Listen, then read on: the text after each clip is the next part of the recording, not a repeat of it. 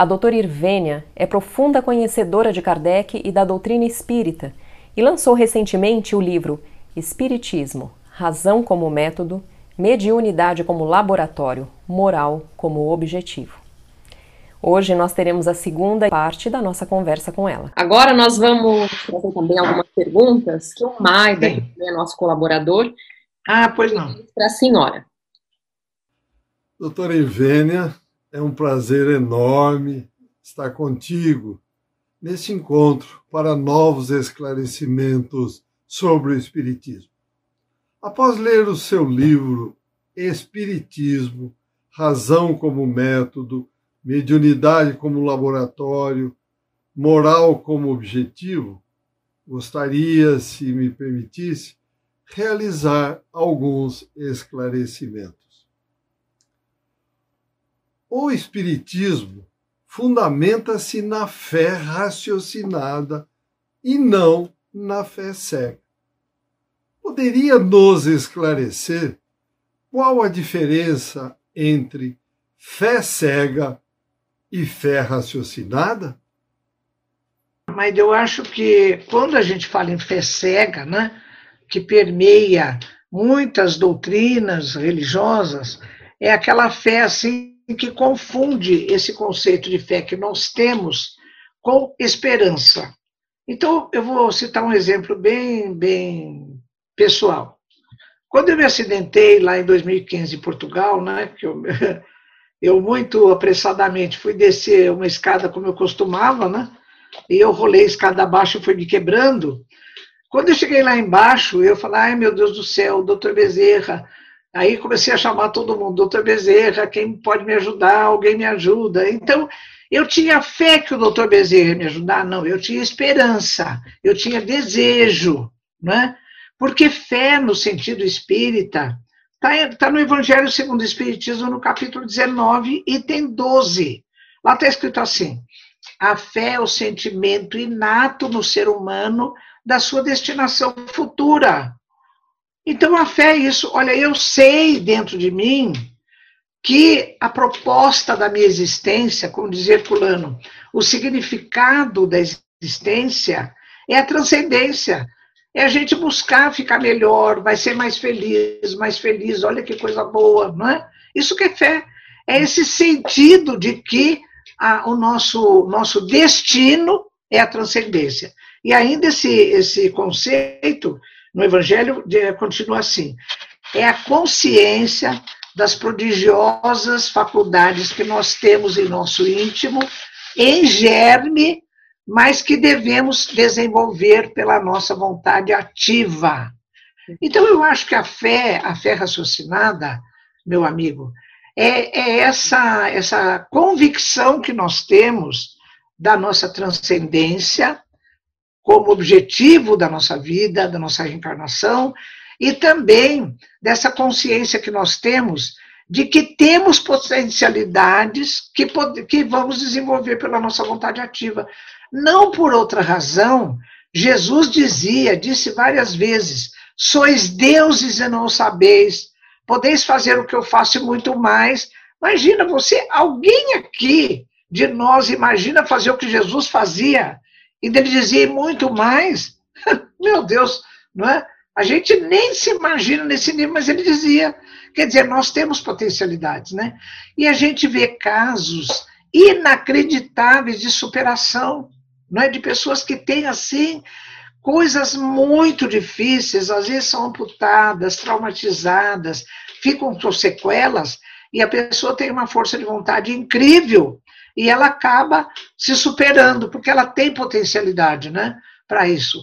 Mas é necessário desenvolver pela sua vontade ativa, né, pelo seu esforço. Então, eu acho que essa é a diferença entre a fé cega, né, que ela confunde o conceito de fé que nós temos com essa coisa de esperança, de querer que aconteça, né?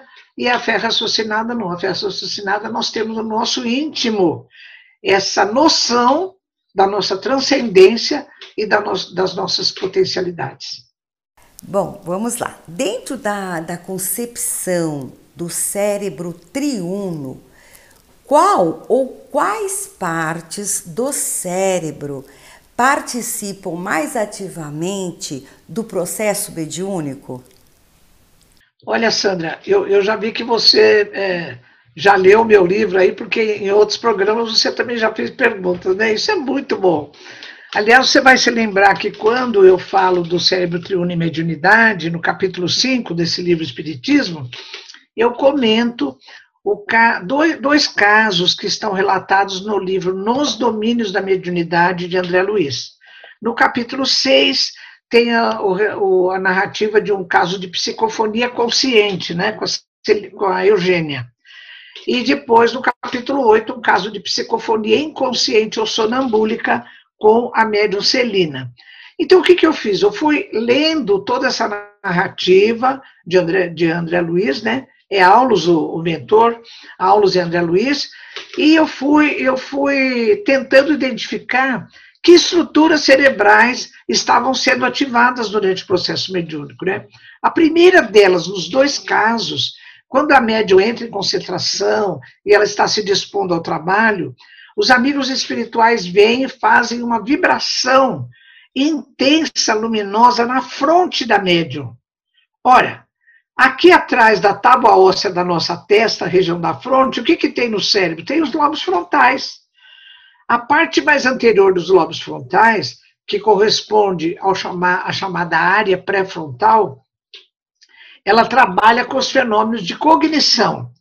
Então, é, André Luiz mesmo relata assim, que ao receber esse influxo da, do plano espiritual maior na fronte, a médium ela, ela fica consciente das intenções do espírito de tudo que ele vai dizer, transmitir a ela, e pode fazer a censura, que é uma das atribuições das funções cognitivas, né?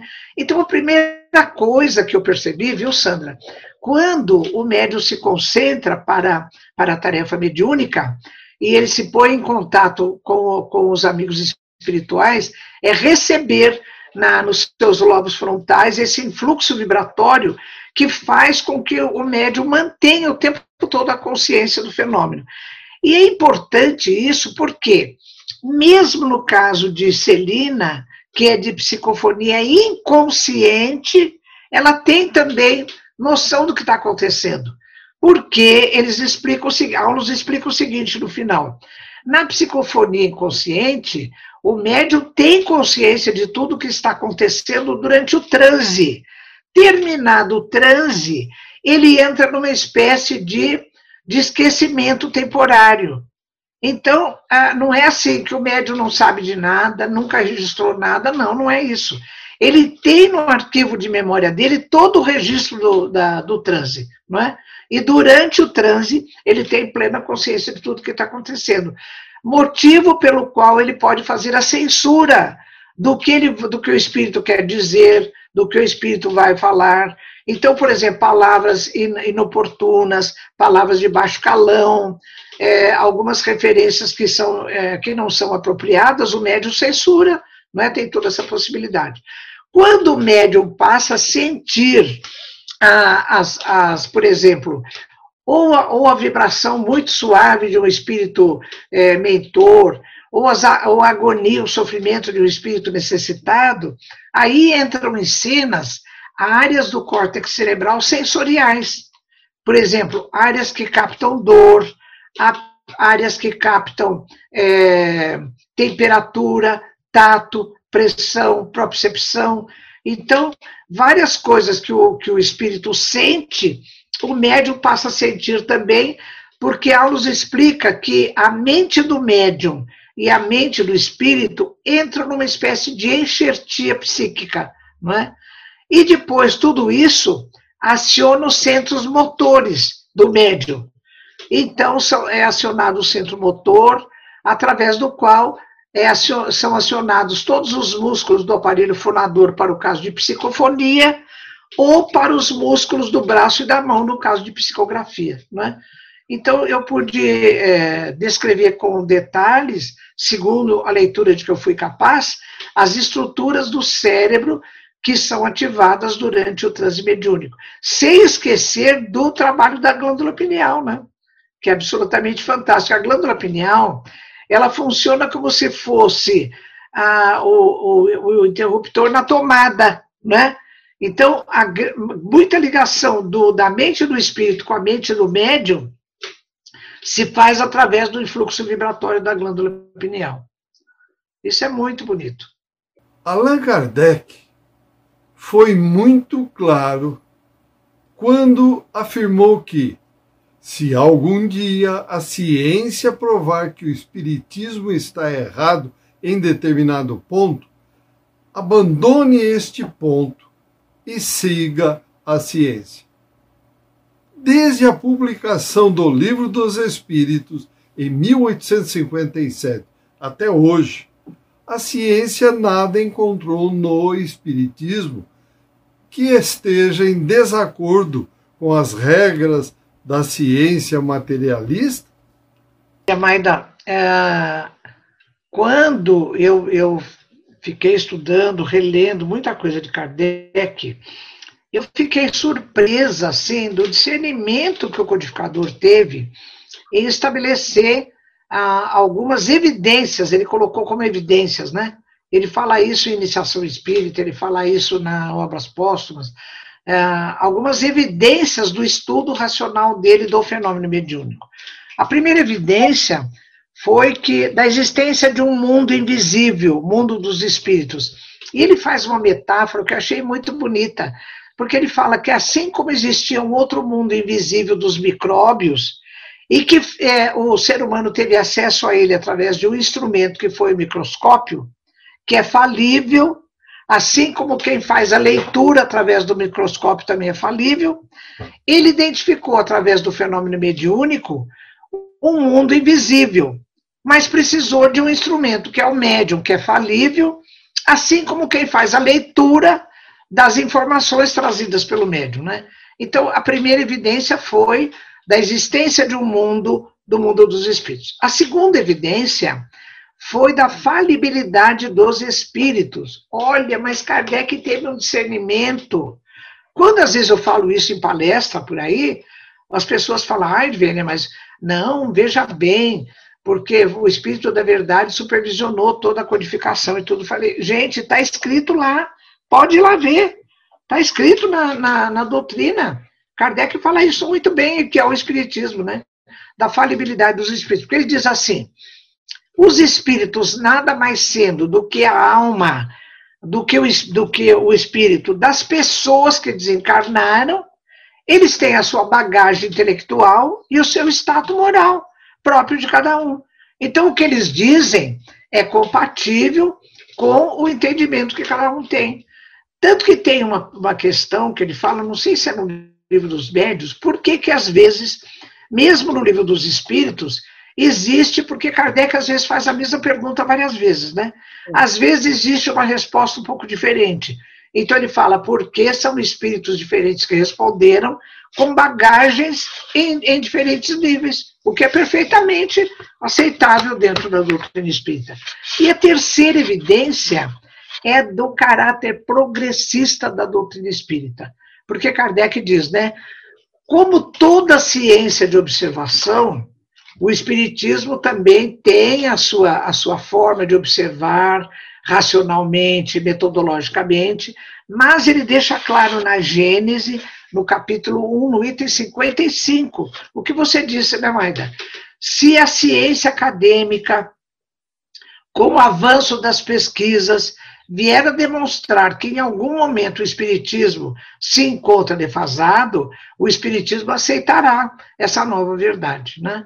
Agora, quando a gente diz que até hoje nada se encontrou, então eu acho assim, olha, eu tenho conversado muito com um amigo meu que é astrofísico espírita, e ele tem me falado, ele falou, Evênia, na Gênese, aquela parte da uranografia, que fala da constituição dos planetas e muita coisa, ele falou, olha, hoje nós temos com os recursos da astrofísica, de telescópio Hubble, de sondas espaciais, nós temos várias informações que é, não deslocam completamente as informações que estão na Gênese, mas elas podem trazer um novo entendimento. Não é?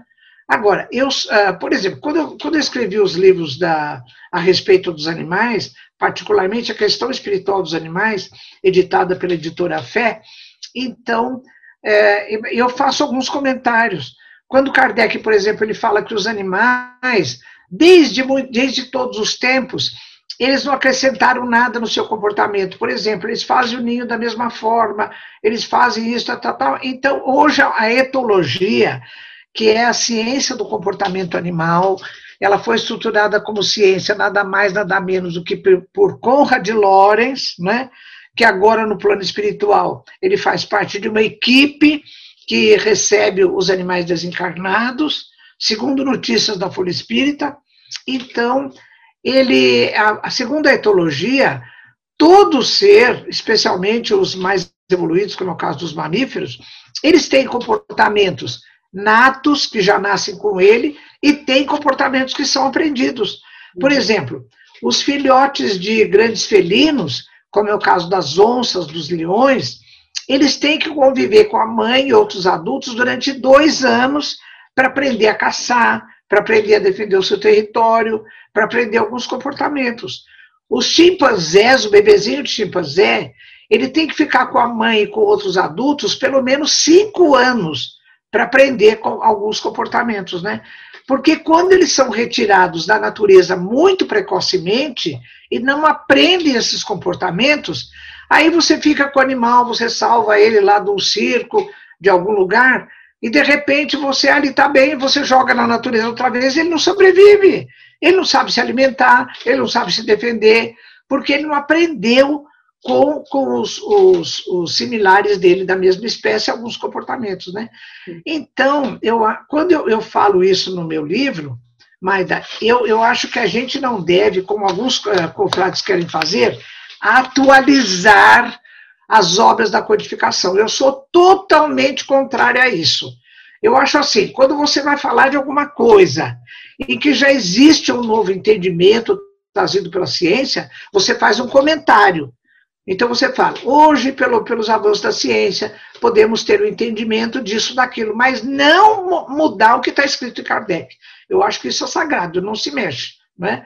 Então, esse, esse é o caráter progressista da, da nossa doutrina.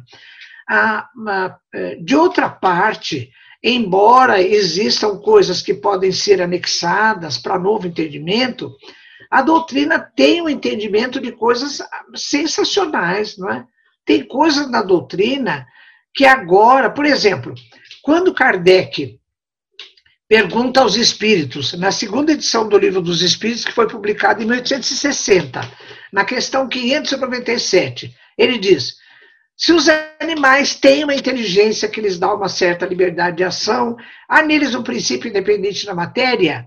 Eu sempre chamo atenção, quando eu faço palestras sobre isso, do seguinte: Kardec não está perguntando para os espíritos se os animais são inteligentes, ele está afirmando. Porque ele diz: já que os animais são têm uma certa inteligência, há neles um princípio, não é?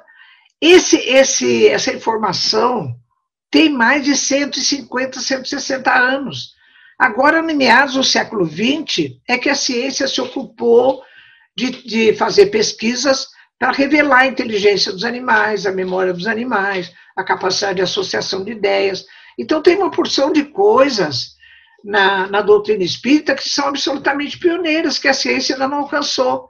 Por exemplo, quando os espíritos respondem essa questão e dizem assim: sim, os animais têm um princípio inteligente que antecede e sobrevive à morte do corpo físico. E ainda tem algumas questões, como é o caso da ali pela 70 e alguma coisa, em que os espíritos respondem: inteligência é atributo do espírito e não da matéria. A ciência acadêmica ainda não atingiu esse conhecimento. Ela acha, a maior parte dos neurocientistas acham que inteligência, memória, consciência são epifenômenos cerebrais, são produtos resultantes do metabolismo dos neurônios cerebrais, não é? Então, pelo contrário, no outro polo, a gente pode dizer que a doutrina espírita é pioneira numa porção de informações que a ciência acadêmica ainda não alcançou. Nos capítulos em que a senhora trata sobre a mediunidade, o qual a senhora considera, qual tema que a senhora considera é, mais complexo e que exigiu por, é, da sua parte o maior esforço em trazer para um, uma linguagem mais inteligível para o leitor? Olha, nessa questão da mediunidade, é uma coisa que, que no estudo da mediunidade, que eu adoro aquele livro de Herculano Pires, bom, vocês já viram que eu sou fã de carteirinha do Herculano, né? No livro de Herculano, Espírito Tempo, ele faz uma abordagem antropológica da, da, da mediunidade que vai se manifestando de maneira diferente nas diferentes fases do processo cultural evolutivo do ser humano, né? Então, tem, ele chama de horizontes, com base em estudos de etnólogos, sociólogos, não é? antropólogos. Então, tem o horizonte primitivo da, da, das sociedades tribais, depois, horizonte civilizado, da, dos assentamentos, por exemplo, no Egito Antigo, na, na, na, no horizonte agrícola chinês, depois, horizonte civilizado do, de toda, todas as, as civilizações greco-romanas, civilização greco-romana, depois o horizonte profético do Velho Testamento, e ele acrescenta por conta dele o horizonte espiritual. Então, o que acontece durante toda essa trajetória? O, o fenômeno mediúnico, ele é, primeiro, ele é visto de uma maneira assim, como se fosse uma coisa concreta, porque Ernesto Bozano mesmo, ele é enfático em dizer que a mente primitiva não sabe interpretar coisas do plano espiritual na sua verdadeira realidade. Então, por exemplo, o Kahuna, lá da Polinésia, né, que é o curandeiro da Polinésia, da é, tribal, quando ele vê um espírito, ou quando existe um fenômeno de materialização, para ele aquilo é um fenômeno real. Ele não, ele não consegue identificar que é um espírito de outra realidade, que através de todo um mecanismo muito complicado de ectoplasmia ele está aparecendo. Ele vê o espírito pronto, ele, ele vê um, um, um fenômeno pronto, tem um fenômeno de ectoplasmia, então para ele aquilo assim faz parte da realidade dele. À medida que o indivíduo vai evoluindo, e ele vai passando de observador do concreto para pensador, ele vai criando o seu mundo das ideias, né? expressão também usada por Herculano, ele vai percebendo, então, aos poucos, que aquilo faz parte de um outro plano. Até que, quando chega na doutrina espírita, Kardec, é, Herculano comenta que até, durante todos os horizontes anteriores ao espiritual, o fenômeno mediúnico era tido como sagrado ou demoníaco, né? Por exemplo, mesmo na época de Jesus, quando levam aqueles endemoniados para Jesus curar, né? Então fala assim, ah, é o, é o, ele está possuído do demônio, não é de um espírito necessitado ou de alguma coisa assim, do demônio. Pelo contrário, no horizonte profético, toda a manifestação mediúnica que aconteceu em Isaac, José, Jacó, é, Moisés, Moisés foi um médium de efeitos uh, físicos extraordinário, né? Basta dizer que aquela salsa que se queimava sem, sem que ardia sem se queimar, né? É, ele, ele ouvia a voz do Senhor, ele, ele teve a, a revelação da, da, da lei mosaica, né? Da, da, das tábuas, da, na, na, nas tábuas, quer dizer, é um fenômeno de, de efeito físico. Então, sempre, qualquer manifestação que tinha, era o Senhor, quer dizer, era uma divindade, não é? Então, Herculano veio mostrar que o Espiritismo desmistificou o fenômeno mediúnico, que durante séculos e séculos e séculos estava envolvido nesse misticismo, nesse mistério, nessa coisa mítica, né? Então, quando o Espiritismo veio dizer, olha, pessoal, não é assim, não é assim que a coisa funciona. Esses espíritos que estão se manifestando não são demoníacos nem divindades, são apenas seres humanos desencarnados que tem o seu status moral e tem a sua, a sua capacidade intelectiva, do, dependendo do, do nível evolutivo que eles têm. Então, quando o Espiritismo veio trazer isso, é um, é um entendimento que tem que se ter, né? Então, Sandra, eu, eu fiz um, um grande esforço para mostrar isso, que o grande lance da doutrina espírita foi trabalhar racionalmente o fenômeno mediúnico para fazer toda essa, essa decomposição analítica e falar: peraí, não é nada disso, não tem nada de misterioso, não tem nada de demoníaco nem de sagrado. São simplesmente espíritos de amigos, de familiares, de pessoas necessitadas ou de amigos espirituais que vêm nos orientar. São pessoas desencarnadas que estão se comunicando conosco, né? Então, eu acho que uma, uma grande é, apesar do fenômeno mediúnico ter toda uma implicação né, dentro da neurociência, ter toda uma, uma metodologia, uma fenomenologia muito, muito complicada para cada caso, né? Até porque Kardec depois ele discute alguns casos que nós consideramos como mediúnicos, se de fato seriam mediúnicos ou anímicos, né? Como é o caso da vidência, da audiência, dos médios impressionáveis. Mas eu acho que é, era muito importante eu conseguir transmitir no livro essa coisa do valor do espiritismo na, na nessa uh, no que ele conseguiu de desmistificar o fenômeno mediúnico, né? Eu acho que foi foi bem por aí. Nossa, poderia ficar muitas horas ouvindo a senhora. muito conhecimento, muito conhecimento. E eu gostaria então de encerrar com uma última pergunta. Tá bom. O que a senhora diria se tivesse a oportunidade de encontrar Allan Kardec? Meu Deus do céu! Olha, eu fiquei foi o Conrado Santos. Olha, eu fiquei até com, com, com é, aceleração cardíaca, me deu até uma taquicardia de emoção. Já pensou se eu encontrasse com Kardec assim, né? O que, que eu diria para Kardec, meu Deus? O que, que eu diria para Kardec? Eu primeiro eu pediria desculpa por ter me atrevido a escrever um livro sobre, sobre a, a doutrina que ele codificou, né? Em segundo lugar, eu só teria a agradecer. Eu falava, olha, eu, eu, eu agradeço muito, sou sua admiradora profunda, porque eu fico pensando, Marjorie, que Kardec, ele conheceu o fenômeno da mesa girante aos 50 anos, ele já era muito idoso, porque naquela época, meados do século XIX, ah, eu tenho uma palestra que eu falo sobre o papel dos, dos idosos, e eu pesquisei a média de vida na Europa, nas melhores regiões da Europa, em meados do século XIX, a média de vida não chegava aos 40 anos. Nossa. Se bem que naquele tempo, como a mortalidade infantil era muito alta, isso trazia um pouco a média para baixo, né? Mas Kardec, aos 50 anos, ele conhecer o fenômeno das mesas girantes, ele já era idoso, não é? E ele fez tudo o que fez em 15 anos, porque ele faleceu com 65 anos.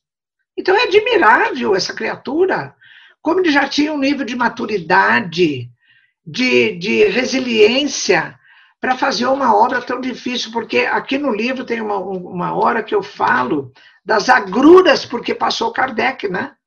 Porque não foram fáceis. Muitos momentos, como aquele ato de fé de Barcelona, quando ele foi, ele foi desacreditado pela Academia de Ciências, né? Então foram momentos muito difíceis. Então, teria, olha, eu só, eu só diria Kardec que eu, eu, eu agradeço o fato dele ter vindo né, com essa missão e ter enfrentado a, a, a tarefa, porque quando o Espírito da Verdade lhe diz, uh, lhe revela a missão de Kardec, e ele fica tão, tão preocupado com, com a grandiosidade da, da tarefa, ele se sente fragilizado. Então, na semana seguinte, quando, quando ele conversa outra vez com o Espírito da Verdade, ele, ele, ele mostra a sua fragilidade, ele fala que ele, que ele sente que a tarefa é muito grande e que ele talvez não tenha condições de realizar. Então o Espírito da Verdade lhe diz: deixe que a providência faça a sua, a sua, a sua obra, né?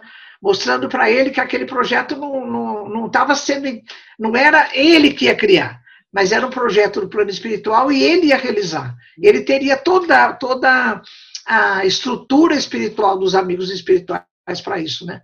Mas mesmo assim, assumir essa tarefa, ele foi muito corajoso. Ele foi muito corajoso, né? Então eu teria, acho que se eu encontrasse Kardec, eu teria que, eu, eu, eu seria movida a, um, a uma expressão de gratidão. Que eu acho que todos nós espíritas temos com Kardec, né? Com Jesus, com Kardec, depois com Bezerra, com a doutora Marlene, com todos os que, que vão abrindo os caminhos para a gente, mostrando essa beleza da nossa doutrina, né? Eu sou muito grata por tudo, é o que eu diria, Kardec. Muitíssimo obrigada. Nossa conversa foi maravilhosa, aprendi muito. Muito obrigada, viu, Marjorie? Eu que agradeço a oportunidade, viu? Muito obrigada, doutora Irvênia. Tá bom, então um abraço para todos. E olha, pessoal, quem, quem for ler esse meu livro, leia com a intenção de ficar motivado para a leitura das obras básicas da codificação espírita, né? Vale a pena. Muito obrigada. Eu que agradeço, viu, gente? Até Tchau para todos. Muito obrigada.